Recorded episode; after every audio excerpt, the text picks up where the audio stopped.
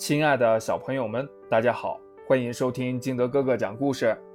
今天我们继续来讲《豆豆学习记》第二章：好奇心是最好的老师。豆爸前两天刚换了一款手机，手机的功能自己还没摸透，却发现手机里的游戏豆豆已经玩得很上手啦。哎，我说这小子。这个谁都没教，他怎么就玩的比谁都好？豆爸有些好笑的对豆妈说：“干这种事儿，他可聪明着呢。我手机里的游戏，我至今都不会玩，可是他都闯到好几关了。要是这个聪明劲儿能用到学习上，那可就好了。”豆妈感慨道：“对呀，或许我们应该试着。”把他的这一特长引导到学习上去，豆爸若有所思地说：“怎么引导？”豆妈急切地问。豆豆之所以会玩手机上的游戏，好奇心起着非常重要的作用。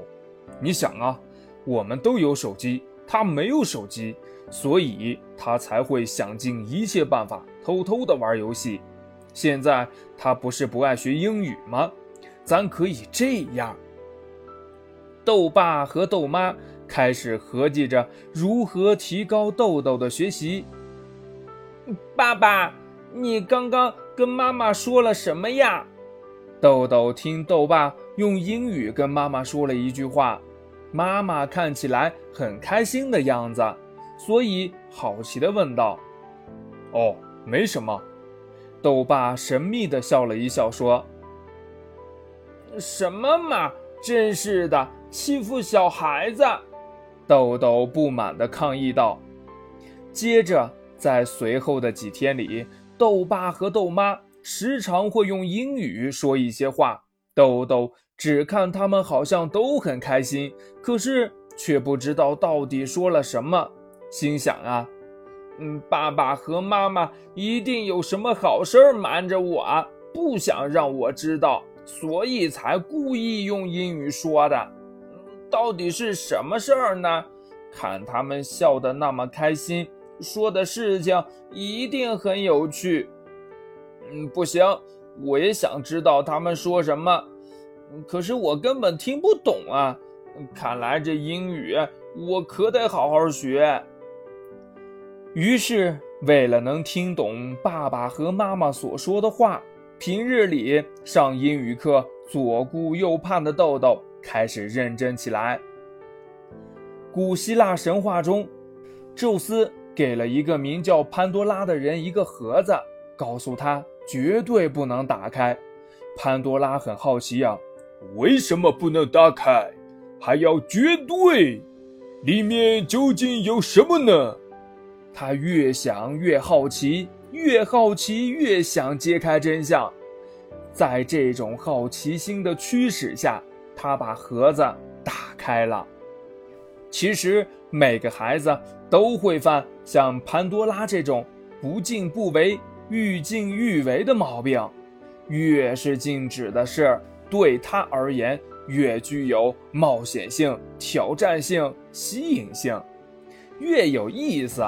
越是能够引起他的兴趣，家长可以抓住孩子的这种心理特征，在学习上不妨吊吊孩子的胃口，反其道而行之，或许就会起到意想不到的效果，激起孩子浓厚的学习兴趣呢。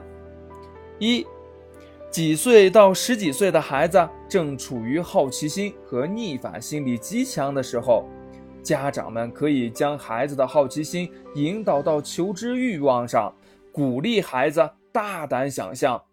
孩子大都想象力丰富，家长应利用这一特点，结合情景，有意识地诱导孩子去想象。对于孩子丰富的联想，要加以表扬和鼓励，这会使孩子想进一步知道自己所想的能否变成现实。进而产生强烈的求知欲望。二，结合生活中的情景，巧设疑问，将生活中遇到的情景巧妙地对孩子提出问题，可以在孩子心理上造成一种悬念，引起其好奇心，激发其求知欲望。但在提出问题时，一定要注意“巧”字，因为只有好的设问，才能点拨孩子的思维，将孩子的思路引向正确的方向。三、启发孩子思考，鼓励孩子自己尝试。随着孩子学到的知识越来越多，他所提出的问题也越来越深。对于孩子提出的一些问题，家长不必着急将答案告诉他，而要启发和引导他们自己去观察、思考、去探索、去寻找问题的答案。这样可以让孩子感受到探索的乐趣，体验到自己找到答案的成就感。从而产生更加旺盛的求知欲望。四，给孩子提供一个充满奥秘的环境。家长最好给孩子提供一些与科学知识有关的东西，如望远镜、放大镜、地球仪、磁铁等，并演示给孩子看，使孩子对这些东西产生好奇，然后再用语言给予点拨。进而引发孩子的求知欲望。另外，当孩子做小试验时，应该主动配合，并给予一定的鼓励和赞赏。